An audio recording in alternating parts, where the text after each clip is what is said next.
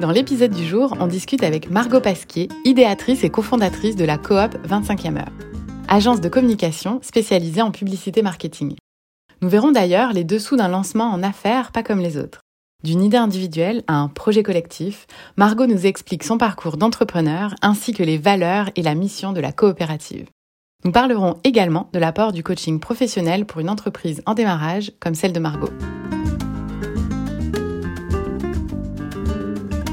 Bonjour à tous et bienvenue dans le podcast Allo Anaïs. Aujourd'hui, on enregistre cet épisode au Studio Campus qui a pour mission de vous accompagner à travers vos projets audio et vidéo, comme la création de podcasts, des livres audio ou de la production musicale. Et aujourd'hui, pour cet épisode, je suis en compagnie de Margot de la 25e heure. Salut Margot. Salut Anaïs. Comment ça va? Ça va et toi? Oui, super. Est-ce que tu pourrais te présenter un petit peu pour nos auditeurs qui ne te connaissent pas? Qu'est-ce que tu que as fait? D'où tu viens Etc. Ok, donc je m'appelle Margot, j'ai 25 ans, euh, je suis idéatrice et la cofondatrice de la coopérative 25e euh, heure. Euh, je suis arrivée à Montréal en février 2020 et j'ai commencé à lancer le projet 25e heure en juin 2020. Et la coop existe depuis quelques mois, novembre 2021. Exact, c'est tout récent. Hein c'est ça, ouais, c'est un petit bébé là encore. On essaye de la faire grandir comme il faut, mais elle a la chance d'avoir un an et demi de background, donc c'est cool. Exact. Et alors la coop 25e heure, qu'est-ce que c'est? C'est dans le fond, il faut voir ça comme une agence de communication bien classique. Mm-hmm. Euh, la seule chose que nous on fait en plus, c'est qu'on finance et on réalise les supports de communication de projets éco-responsables et communautaires grâce à des appels à projets. Donc il y en a trois à quatre par année où il y a trois projets qui ont la chance d'être sélectionnés pendant un appel à projet. D'accord. Et de voir donc tous leurs supports de communication financés et réalisés par les membres de la coop. D'accord. Donc l'appel à projet, donc il y a admettons des entreprises qui s'inscrivent euh, sur ton site internet et euh, qui espèrent avoir en fait la chance d'être euh, ben, on va dire, produit ou avoir euh, sélectionné, voilà, par votre, votre entreprise. Et ça, c'est offert C'est un service que vous offrez gratuitement? Bah, Gratuitement, c'est que nous, on fait un pari, en fait. C'est qu'on on reçoit effectivement des candidatures de projets. Et on va, il y, en a trois qui sont sélectionnés par un comité de sélection qui, qui est composé de membres de la coopérative, de membres invités, donc d'entreprises extérieures, et d'un membre partenaire. Selon une grille de critères extrêmement précise. Et euh, à partir de là, nous, on, dit, on estime le besoin en communication. Faut que, bah, donc le, les critères principaux, c'est vraiment qu'il y a un aspect éco-responsable fort, un engagement envers la communauté et que les besoins en communication soient bien définis. Et à partir de là, nous, on met les projets en ligne sur notre site internet. Donc, euh, un peu comme le même fonctionnement qu'une campagne de sociofinancement classique. Mhm. On dit il faut atteindre tel montant. Et les contreparties qui sont offertes sont des contreparties en visibilité pour les entreprises euh, québécoises. D'accord, ok. Donc là, si admettons, il y aurait une entreprise qui nous écouterait aujourd'hui, qui voudrait participer, euh, donc elle aurait juste à s'inscrire sur un formulaire, par exemple, sur ton site internet. Après, admettons, elle aurait la chance d'être sélectionnée. Vous évaluez le processus de besoin de communication d'entreprise, que ce soit visuel, site internet, affiche pour événements, etc.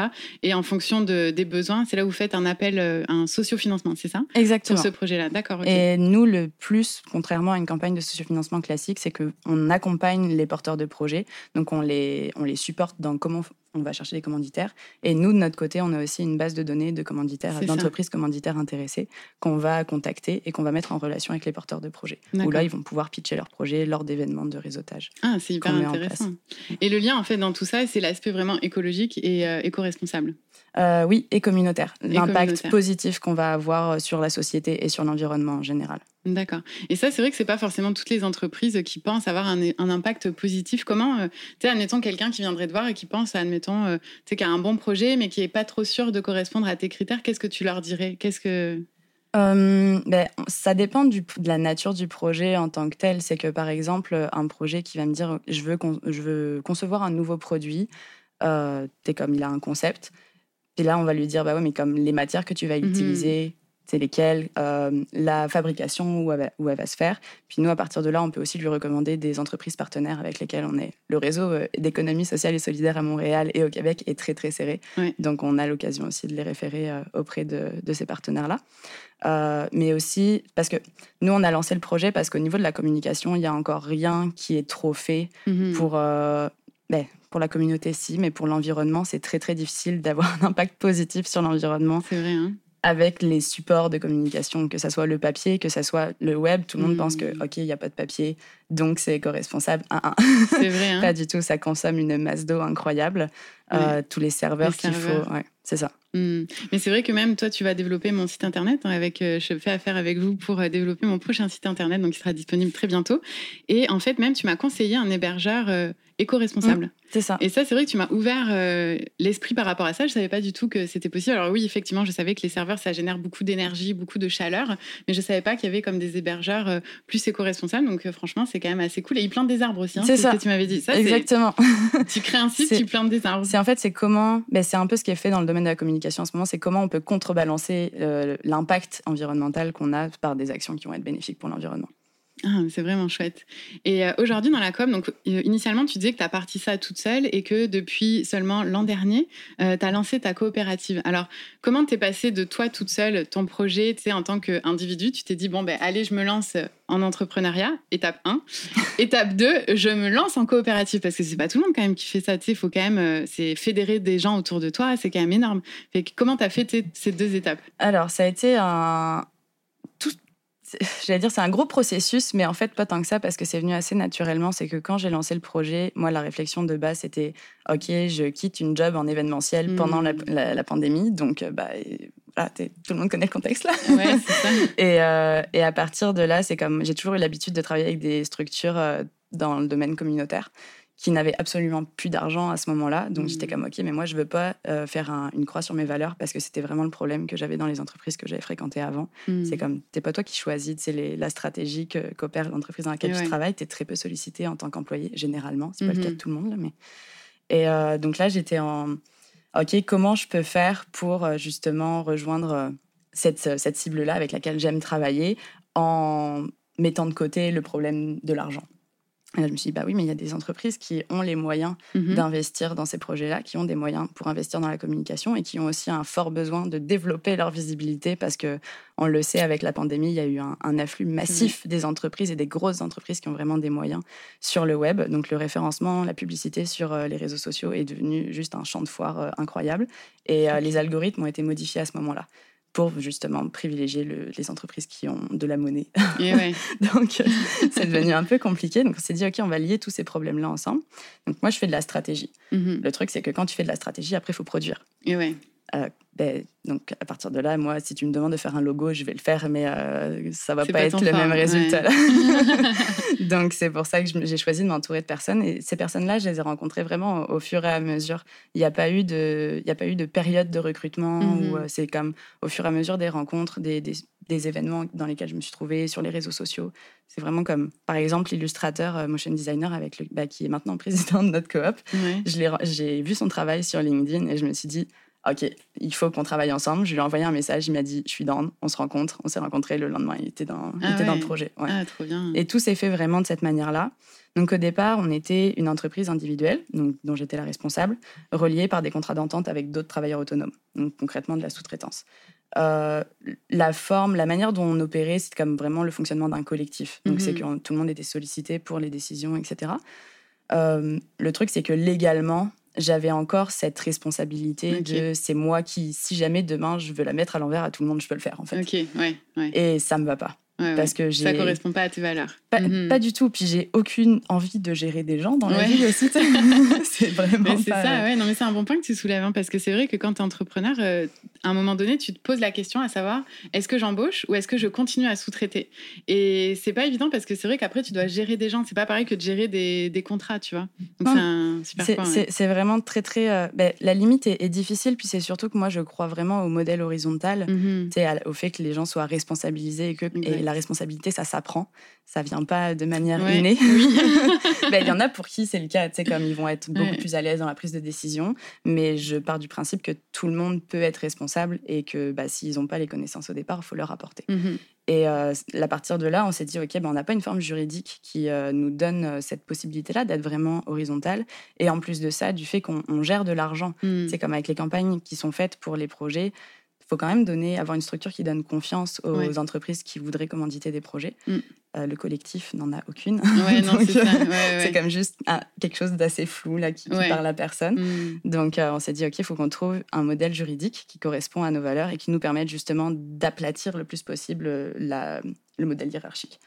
Et euh, on a, moi, j'ai commencé, en fait, bizarrement, j'ai commencé mes recherches en France pour savoir ce qui existait, parce que j'ai un, gros lien avec euh, l'économie sociale en France, mhm. euh, de par mon père principalement. Et donc, j'ai commencé à fouiller un petit peu ce qui existait, etc. Et là, je me suis dit, OK, la coop, c'est une bonne forme. Le truc, c'est que la coop, il y a cinq formes qui existent au Québec. OK. Donc, je me suis dit, OK, bah là, faut que je, je vais repasser au Québec, je vais savoir comment ça fonctionne, je vais voir ce qui se passe. Euh, et, à partir de là, on a décidé de partir en coopérative de solidarité. On a hésité entre coop de travail et coop de solidarité. La coop de travail, c'est que toutes les, tous les membres de la coopérative sont des travailleurs, donc salariés. La coop de solidarité, c'est des individus ou des entreprises qui deviennent membres de la coop et qui servent, qui ont une mission commune en fait. Donc là, nous, on a des travailleurs, moi je suis la seule travailleuse à date, mhm. euh, des membres producteurs, qui sont les travailleurs autonomes qui étaient dans le collectif au départ. Ok. Donc par exemple, un web designer, un illustrateur, etc. C'est ça. Ok. Exactement. Puis il peut avoir le choix. C'est comme, ok, là, peut-être pour les deux prochaines années, c'est une bonne chose. C'est plus intéressant pour moi de rester travailleur autonome et d'être membre producteur. Mhm. Mais peut-être qu'à un moment donné, je vais vouloir passer salarié. D'accord. Et du coup, il y a vraiment ce switch-là qui est possible, en fait, entre, entre les deux, sans qu'il y ait... Euh, bah, tu as toujours les discussions en interne comme dans chaque entreprise, là, mais il n'y euh, a pas de gymnastique incroyable à faire pour mhm. passer d'une forme à l'autre. En fait. D'accord, ok. Donc ça, ça, te permet d'avoir une belle flexibilité à offrir euh, aux gens qui travaillent avec toi, donc c'est hyper intéressant. C'est ça, parce que aussi la valeur que nous on veut défendre, c'est bah, le principe de, liberté. On veut pas de travail de, de 9h à 5h le soir. Là, c'est euh, tu travailles quand tu es capable de travailler, parce qu'on le sait, il y a des journées, on est juste assis derrière notre bureau en mode je sais pas pourquoi je suis ici, je serais beaucoup mieux dans mon lit. exact. Puis en plus, c'est une entreprise de communication comme la tienne. Tu peux pas être créatif de 8h à 9h. Tu sais, de 8h à 9h, c'est un peu court comme journée. ou très très long, ça dépend. oui, ou très long, mais tu sais, genre de 9 à 5, tu sais, l'horaire habituel. Mhm. Et ça aussi, on le voit dans les métiers, genre les développeurs et tout ça, c'est un processus créatif qui, qui est pas. Enfin, tu peux pas te dire, allez, là, je suis créatif, là, je suis plus créatif, tu sais. Donc, c'est cool de pouvoir euh, permettre d'avoir comme ça des horaires euh, dans lesquels bah, tu es flexible et tu, tu, fais le travail quand, quand tu as l'énergie de le faire, quand tu as les conditions gagnantes aussi pour, euh, pour le faire. Donc, c'est. C'est exactement ça, c'est que tu peux pas. Moi, je pars du principe que, bah, tu sais, je parlais du principe hiérarchique, c'est que tu peux pas devenir tu peux pas te sentir responsabilisé et investi dans la mission d'une entreprise si t'es pas sollicité pour les choix qui sont faits, mhm. premièrement. Deuxièmement, c'est que si euh, être payé de 9 à 5, ça apporte un certain confort en tant qu'individu, parce que bah, tu es sûr de pouvoir payer ton loyer, etc.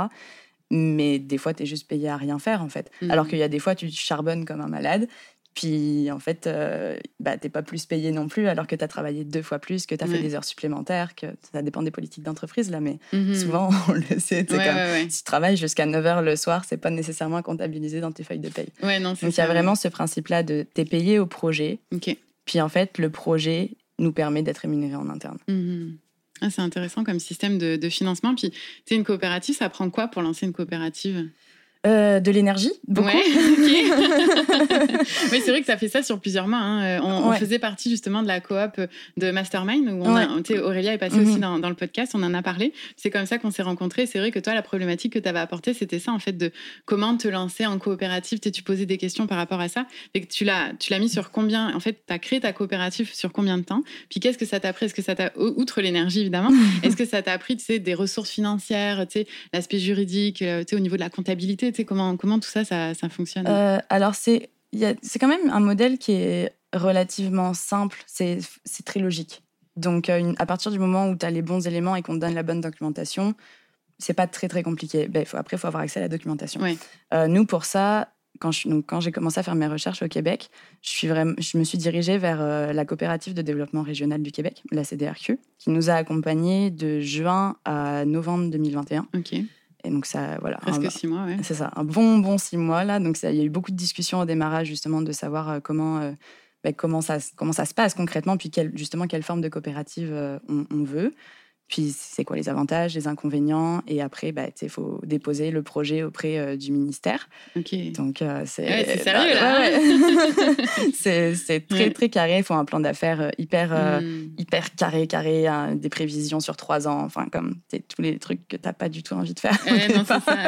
mais qui sont absolument nécessaires. En plus, après ça te donne vraiment une vision d'ensemble sur le projet et tu sais où tu vas et tu sais que ok, il peut y avoir des, tu peux dévier de ce projet là mais la trame est bien posée, le, mhm. tronc en fait est là et il va pas bouger. Mhm. Donc, euh, donc ouais, ils nous ont accompagnés. Ça prend un investissement financier, ça nous a coûté euh, un peu plus de, un peu plus de 1000 dollars plus taxes.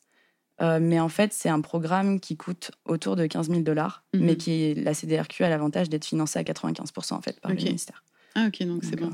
Donc au final, ouais, t'as pas eu à investir non plus trop, donc c'est c'est quand même sécurisant parce que tu sais, c'est vrai que des fois quand on se lance en affaires, ben, on n'a pas forcément un coussin financier, tu vois, pour, euh, pour se lancer. Donc c'est vrai que c'est intéressant de pouvoir avoir des aides comme ça, et euh, on n'est pas toujours au courant non plus des aides bah, disponibles. puis il y a aussi le fait que quand tu montes une coopérative, t'es pas tout seul. Ouais, c'est ça. Donc il euh, faut, être, hein. faut être minimum 5. Ok. Donc à partir de là, tu divises par, tu divises le coût par 5. et oui. C'est assez confortable. C'est accessible en fait. Ouais, c'est accessible. Ouais. C'est ça. Ouais, ça c'est hyper intéressant, tu sais, de ce côté d'accessibilité, puis aussi de la charge mentale un peu qui est répartie aussi entre les gens. Tu n'es pas toute seule à décider dans ton coin, est-ce que tu t'en vas là mhm. ou est-ce que tu t'en vas euh, ailleurs. Fait que ça c'est intéressant la manière dont dont, vous avez euh, créé ça, dont vous avez fédéré. Puis la question que j'ai pour toi, c'est euh, c'est comment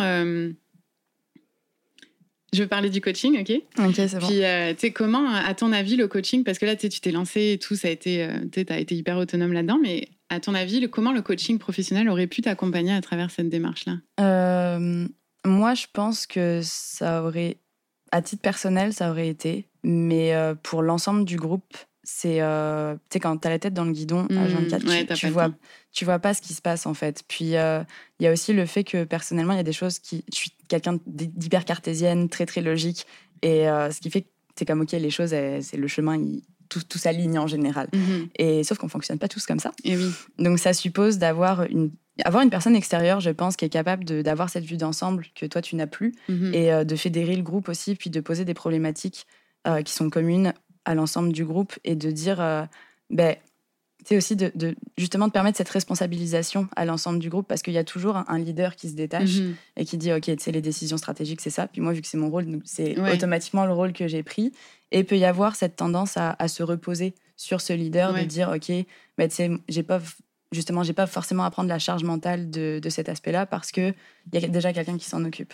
Et je pense que le fait d'avoir une personne extérieure, ça aurait pu permettre de, de, mieux répartir en fait mmh mmh cette, cette, charge mentale-là, puis d'amener des de nous challenger aussi, d'amener des réflexions qu'on n'a pas eues nécessairement parce que bah, pris dans l'urgence, dans le quotidien, mmh etc. Puis maintenant que vous êtes lancé, là, ça fait quelques, quelques mois, donc vous êtes en coopérative même pas un an. Hein non, non, c'est ça, là, c'est tout jeune.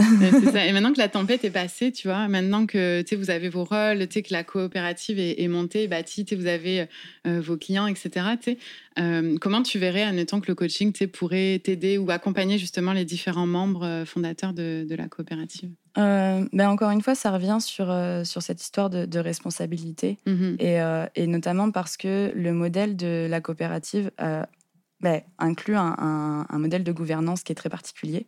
C'est comme tu fonctionnes avec un conseil d'administration et une assemblée générale. Euh, donc ça suppose que tout le monde est censé y participer. Et oui, et oui. et il y a aussi, bah, pour prendre des décisions, il faut avoir l'information. Donc justement, comment est-ce que tu diffuses l'information de la bonne manière pour que tout le monde ait toutes les clés en main pour prendre les décisions qui sont les mieux à titre individuel, mais aussi collectif? Parce que mm. c'est ça le but, c'est de se dire, OK, le bien-être du groupe c'est ça, mais est-ce que moi, je m'y retrouve là-dedans? Mmh Et je pense que, pareil, c'est le fait d'avoir un accompagnement extérieur te permet de, bah, déjà de, créer des automatismes au, niveau de la recherche, mhm. puis euh, de, de, la responsabilité véritablement. Exact. Et que là, ce que j'entends en fait, c'est que le coaching pourrait vous aider pour la communication à l'interne de l'entreprise, pour changer peut-être aussi les comportements de certaines personnes, tu sais, sans viser euh, personne. Puis quand je dis comportement, c'est pas que forcément qu'il y a quelqu'un qui, qui, agit mal ou qui fait mal les choses, mais tu sais, c'est des, des, façons d'agir, des réflexes à adopter, des, euh, des, manières de faire. Fait que ça, c'est vrai que ça pourrait être hyper, hyper pertinent pour mais pour votre, pour votre coopérative, est-ce que vous avez déjà eu un accompagnement? Non, pas du tout. Enfin, à part pour euh, monter peut-être la coopérative en tant que telle. Euh, euh, Il y a eu. mais après, c'est toujours un peu. Parce qu'on a des bailleurs de fonds. Euh, et donc, il y a forcément un accompagnement de leur part, notamment en économie sociale. PME Montréal est comme hmm. l'organisme par lequel il faut passer parce que l'accompagnement est très, très carré. Euh, ils ont fait un gros, gros travail de, de, de, temps et d'accompagnement sur euh, le, justement le, le plan d'affaires. Mhm. là où, avec la CDRQ, il le fallait, mais de manière moins précise mhm. parce qu'il n'y avait pas de financement attendu. C'est juste déposer les statuts, puis ils sont validés. Alors que PME Montréal, c'est vraiment, OK, il y a, y a possibilité des subventions qui arrivent derrière. Puis ils sont en lien avec tous les bailleurs de fonds de l'économie sociale euh, au Québec. Donc c'est comme tu passes par eux, il faut que tout soit carré pour que tous les autres te disent oui en fait. Mhm. Donc ça, il y a eu de l'accompagnement, mais le, problème, entre guillemets, de ce système-là, c'est qu'on te demande toujours un référent. Donc l'accompagnateur n'est pas en, en, Je suis la seule à être en contact avec lui, en fait. Ok. Il n'est pas en contact avec l'ensemble du groupe, il a rencontré une seule fois les autres. Ok, ok, je comprends. Et ouais. Donc encore une fois, tu as la charge est sur toi, là. Oui. Alors que ton objectif avec ça, c'est justement de, de, de, te, de te faire aider en fait par les autres membres de la coop. Mais je pense que si c'est ton projet à la base, c'est ton... un travail de longue haleine en fait. C'est que comme mm. tu sais, tu peux pas attendre des, de, personnes qui ont l'habitude de travailler dans un, dans un modèle hyper pyramidal. De, du jour au lendemain, ok, let's go, on y va. Euh, on va prendre nos marques, puis on, va décider. Puis c'est surtout que, oui, décider, mais décider avec les autres. C'est pas décider tout seul. moi, décider ce que tu manges le matin, c'est pas bien compliqué. Là, ça. ça. va bien se passer. Les consensus, c'est dur aussi à obtenir. Ça prend du temps. Il y a une personne qui soit pas d'accord, puis. Non, mais c'est ça. Il y a des décisions très, très urgentes euh, qui, pour le bien de l'organisme, bah, tu dois prendre. Et, euh, et faire prendre conscience aux personnes que ben, ce choix-là est le meilleur mais qui et qui soient fondamentalement d'accord avec ça, c'est vraiment un, long processus. Là, moi, j'ai mmh. acté que pour les trois prochaines années, je vais avoir cette charge mentale-là, justement, le temps que tout le monde soit capable, à son rythme, mmh de s'approprier la part de responsabilité, puis euh, de véritablement prendre sa place. Et qu'après, mmh. au fur et à mesure, euh, je puisse. Euh, puis ce qui est aussi compliqué dans, dans ton cas, c'est que vous travaillez pas tous au Québec? Non. C'est ça, c'est que tu as des gens aussi de, qui travaillent depuis la France, hein, c'est ça C'est ça. Mais comment tu fais pour justement organiser tout ce monde-là que ce soit au Québec, en France, parce qu'on n'a pas les mêmes fuseaux horaires, on n'a pas les mêmes heures de travail. Fait que, quand tu as des projets qui rentrent, comment tu t'assures que les projets sont pris en charge, ils sont suivis avec un échéancier, etc. ça doit être fou, là, l'organisation. Ouais, alors ça a été, euh, en fait, dès le début, vu qu'on a commencé à travailler avec cette formule-là, donc on a la moitié de nos membres qui sont en France, l'autre moitié qui est au Québec. Ah, la moitié quand même, hein Ouais. Ok, challenge euh, particulier. C'est ça. et, euh, et, en fait, depuis le début, comme c'était une. Ben, on, on voit pas ça vraiment comme une contrainte. Mais euh, voilà, c'était un fait dès le départ. Donc on a dit, OK, il faut tout documenter. Mhm. Tout ce qui se passe, faut que ça soit écrit quelque part et que les personnes puissent s'y retrouver. Donc ça suppose d'avoir euh, un espace en ligne hyper bien organisé. Ouais, et puis on n'a pas tous le même système d'organisation. C'est ça. Hein. non, mais c'est ça. Puis bah, en fait, c'est que tu crées ton système d'organisation, puis après, c'est de documenter ce système d'organisation pour dire comment ça fonctionne. Euh, mais ouais, tu as vraiment ce, le système d'organisation est, fondamental en fait, de mm. dire, euh, bah, pour, par exemple, pour euh, tel projet client, il y a un dossier, puis tout est réparti de cette manière-là, tous les dossiers, tout tel type de fichier va toujours être nommé de la même manière, euh, d'avoir aussi un, un, outil de gestion de projet qui soit carré carré. Ouais, c'est ça. Mm, mm. C'est hyper intéressant. Puis donc les projets que les, les entreprises qui font affaire qui font affaire avec vous, c'est pas que via euh, l'appel à projet. Ça peut être, euh, admettons, n'importe quelle entreprise. Tu sais, comme moi, je vous ai contacté, j'ai eu besoin de refaire le logo. Enfin, refaire, faire. faire. Il n'y en avait pas. Il fallait le faire. Le site internet, pareil. Donc, vous êtes aussi ouvert aux, autres entreprises qui souhaitent euh, travailler avec vous. C'est qu'en fait, on a, quand je, quand je disais au début qu'on fonctionnait comme une agence de communication classique, c'est parce qu'on a des clients à l'année longue, en fait. le truc, c'est que ces clients-là, ils participent aussi à la visibilité des projets éco-responsables et communautaires parce qu'il y a un pourcentage du montant qui est payé que nous, on met de côté et qui est investi après dans les projets. Ok, intéressant. Donc, euh, c'est dans cette idée d'économie circulaire, de, toujours faire circuler l'argent, puis ouais. soient, ils servent à notre mission, en fait. Exact, exact. Puis euh, récemment aussi, vous avez fait une campagne de sociofinancement oui. Ça a été euh, un succès, hein, quand même. Ça a été un succès éprouvant, mais un succès, ouais. Est-ce que tu peux nous en parler, expliquer ce que c'était, via quelle plateforme vous avez levé les fonds, etc. Oui. Alors, euh, on a lancé notre campagne de sociofinancement pour euh, justement soutenir financièrement notre projet pilote. qui donc est enfin le lancement de ces fameux appels à projets pour soutenir la visibilité des projets éco-responsables et communautaires. Donc on, est, on a demandé, on allait chercher 18 200 dollars euh, si on atteignait notre objectif, on avait un financement additionnel du Fonds 1001 pour la jeunesse. du comment? Du Fonds 1001 pour la jeunesse. D'accord, ok. Qui est un financement qui est octroyé par la Ruche, la plateforme de sociofinancement par laquelle on est passé, mhm. et par le secrétariat à la jeunesse du Québec. D'accord, Donc euh, c'est vraiment pour euh, soutenir la visibilité des jeunes entrepreneurs, pour le coup. Et on a, la campagne a duré un petit deux mois. Ouais, c'est ça. Ouais, de, fin, de fin janvier à mi-mars. Et euh, c'était éprouvant. C'était beaucoup, de, de, beaucoup de recherches de, de, financement, d'aller de, contacter des entreprises, de de motiver les gens aussi parce que tu peux avoir mettons ma grand-mère qui a participé à qui internet ça fonctionne comment? Ah oui. Euh, c'est un site au Québec puis euh, mais euh, du coup c'est en dollars comment ça se passe? tu avais aussi beaucoup d'accompagnement de la part des, des auprès des particuliers pour leur dire ok c'est à, ça que ça va servir parce que nous oui on on, est, on s'adresse dans un premier temps aux entreprises, mhm. mais notre objectif aussi, c'est de permettre au grand public d'avoir le choix, de voir que bah il y a des choses éco-responsables et euh, qui sont bénéfiques pour la société dans laquelle ils s'inscrivent, qui existent à côté de chez eux. C'est comme, OK, tu veux faire euh, tes courses, mettons, euh, au grand supermarché du coin, très bien, mais au moins tu sais qu'à côté de chez toi, peut-être tu peux faire deux mètres, puis mhm. arriver dans une épicerie avec que des produits locaux. Oui, c'est ça. Donc le but, c'est vraiment toujours de sensibiliser en fait les clients et les gens, pas que les clients, en fait, les, les gens qui participent à, de proche ou de loin à, votre coopérative. Quoi. Exactement. C'est super intéressant. Et Ok, je pense que la prochaine question que j'aurai pour toi, Margot, euh, tu sais, dans tout ce processus de création d'entreprise, euh, euh, toi-même, toute seule, et puis après dans, la coopérative, quelle a été la plus grosse problématique que tu as vécue et comment, qu'est-ce que tu as mis en place en fait pour ben, la résoudre? La plus grosse problématique que j'ai eue, je sais pas vraiment si c'est une problématique en fait. Vas-y. C'est, je venais d'arriver au Québec.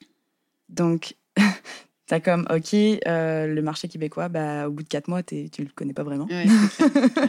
Donc, il y a toujours, encore une fois, c'est, pour moi, c'est très logique. Donc, c'est comme, OK, ça fonctionne comme ça. C'est tout de suite, les choses ont réussi à, s'imbriquer. Mais par contre, quand on parle aux autres, c'est comme, ouais, mais ça fait que quatre mois que tu es là. Ah Donc, il y avait ce, côté, tu dois prouver que tu es capable, tu dois mmh. prouver que tu connais, tu dois toujours prouver, prouver, prouver, prouver. Puis le fait que, au Québec, je l'ai moins senti. Mais le fait que tu sois jeune, hmm. que moi, j'ai, j'ai pas de maîtrise, je me suis arrêtée au bac, euh, j'ai cinq ans d'expérience dans mon domaine. J'estime que je suis une bonne professionnelle, mais les autres, ils le savent pas, ils me connaissent pas. c'est ça, ouais, Donc, il a comme fallu toujours faire des, faire des preuves tout le temps. Et, et ça, c'est vraiment l'aspect euh, que j'ai trouvé le plus compliqué. Puis le fait aussi de devoir, quand tu crois à quelque chose fondamentalement, le projet, à aucun moment j'ai douté du projet. Hmm. C'est comme, c'est sûr, ça va marcher. Que moi, je sois la personne la plus capable pour le porter, c'est une autre question. Ok. c'est à chaque fois, quand j'ai eu des doutes, c'est comme, ok, est-ce que je suis capable?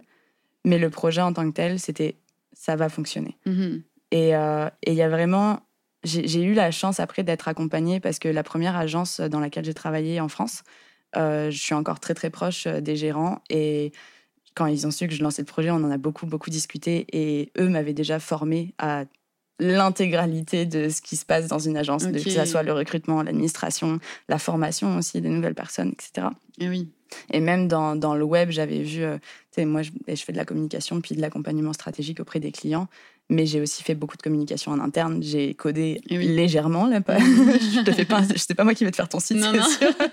tu veux pas de ça, mais euh, c'est ça. J'ai eu l'occasion de voir tous les aspects en fait du travail en agence.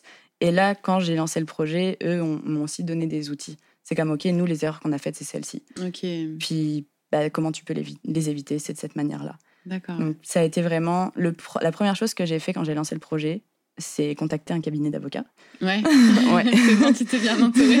c'est bizarre à dire, c'est pas nécessairement la première chose auquel euh, Mais on pense. c'est important, ouais, c'est vrai. Parce que tout le monde se dit c'est des gros, c'est des frais importants.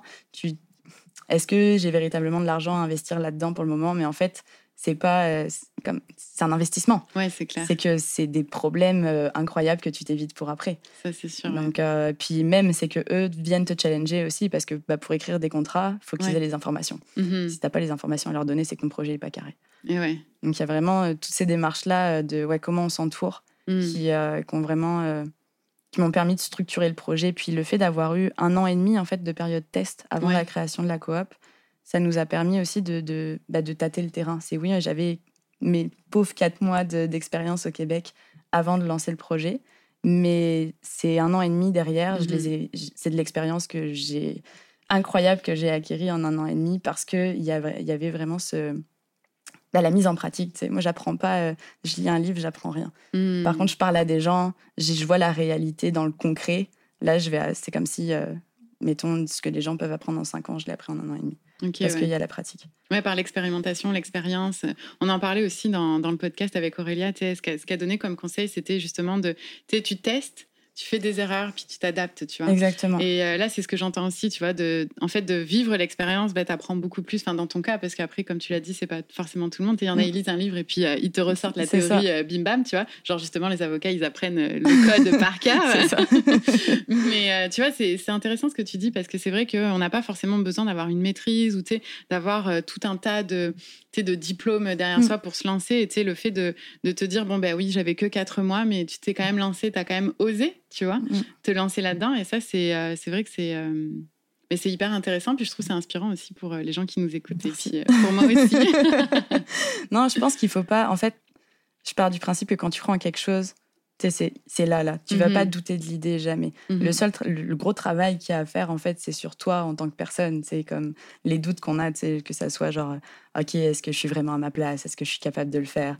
Euh, Ok, mais ça, ça me prend moins de temps. Normalement, ça aurait dû. C'est le fameux syndrome de l'imposteur. Là. Oui, ouais, ouais. Celui-là, c'est le premier truc sur lequel il faut travailler, je pense. Ouais, non, c'est sûr. Mais c'est pas évident parce que justement, tu, tu penses que tu n'as pas assez peut-être de diplôme ou qu'il te manque mm. euh, quelque chose, alors qu'en fait, non, tu vois, euh, tu as, tout ce qu'il faut pour, pour te lancer. C'est vrai que c'est important de, de travailler là-dessus. quoi. Mais comment tu travailles justement sur ce syndrome de l'imposteur? Ben, quand j'ai commencé à travailler, j'avais un énorme besoin de validation hmm. de la part de mes supérieurs. Euh, c'est comme tout le temps, ok, est-ce que c'est bien ce que j'ai fait à 24 Puis là, quand je me suis lancée toute seule, je me suis dit, bah oui, mais là, il n'y a personne qui va te dire ça parce que bah, tu es tout seul chez toi. Donc ça ne va pas marcher. Et, euh, et, en ayant cette notion-là, je me suis dit, ok, ben, comment je peux aller chercher cette validation-là? Si moi je suis pas capable de me la donner, en fait, il va y avoir un problème. Hein, à un moment mhm. donné, il y a quelque chose qui va pas fonctionner.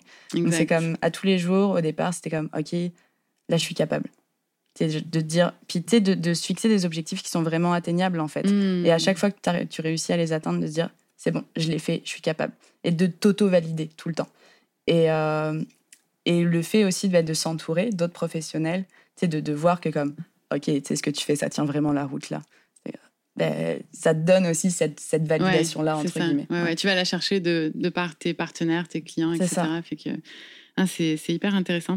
J'aurais une, une, une, question un petit peu de conclusion euh, pour aujourd'hui. C'est si ceux qui nous écoutent ou qui nous regardent aujourd'hui euh, voudraient euh, te contacter, comment, comment ils s'y prennent? Comment ils s'y prennent? Ben, Ils peuvent aller sur le site internet, donc www.25e-heure.ca, ou alors ils peuvent me contacter sur LinkedIn, donc c'est Margot Pasquier. Ouais. Et c'est pas mal les deux, euh, les deux moyens de communication que j'utilise. Après, sur le site, il y a l'accès aux réseaux sociaux, donc Facebook, Instagram, LinkedIn. Euh, D'accord. Et ton prochain appel à projet, c'est quand? Ça, les candidatures ouvrent mardi prochain à midi. Ouais. Donc ça va être en cours euh, au moment de la publication euh, du podcast, alors j'imagine. Alors euh, suivez-la et puis restez à l'affût. Donc si vous voulez avoir l'opportunité peut-être de faire partie d'un de, ces projets, ben, ça serait l'opportunité pour vous. Et puis la question que la dernière, l'une des dernières questions que j'ai pour toi, c'est tu sais si tu avais un livre, un film, un reportage, quelqu'un qui t'a inspiré, mm-hmm. ça serait quoi? Ok, c'est très bizarre, mais c'est Hayao Miyazaki. C'est un réalisateur japonais euh, qui, a qui, a sorti ses premiers films dans les années 80 et il a un énorme lien avec euh, l'environnement. Je l'ai tatoué sur tout le corps en fait quasiment. Mais euh, c'est vraiment, j'ai écrit mon mémoire avec une de ses citations en introduction. C'est d'accord.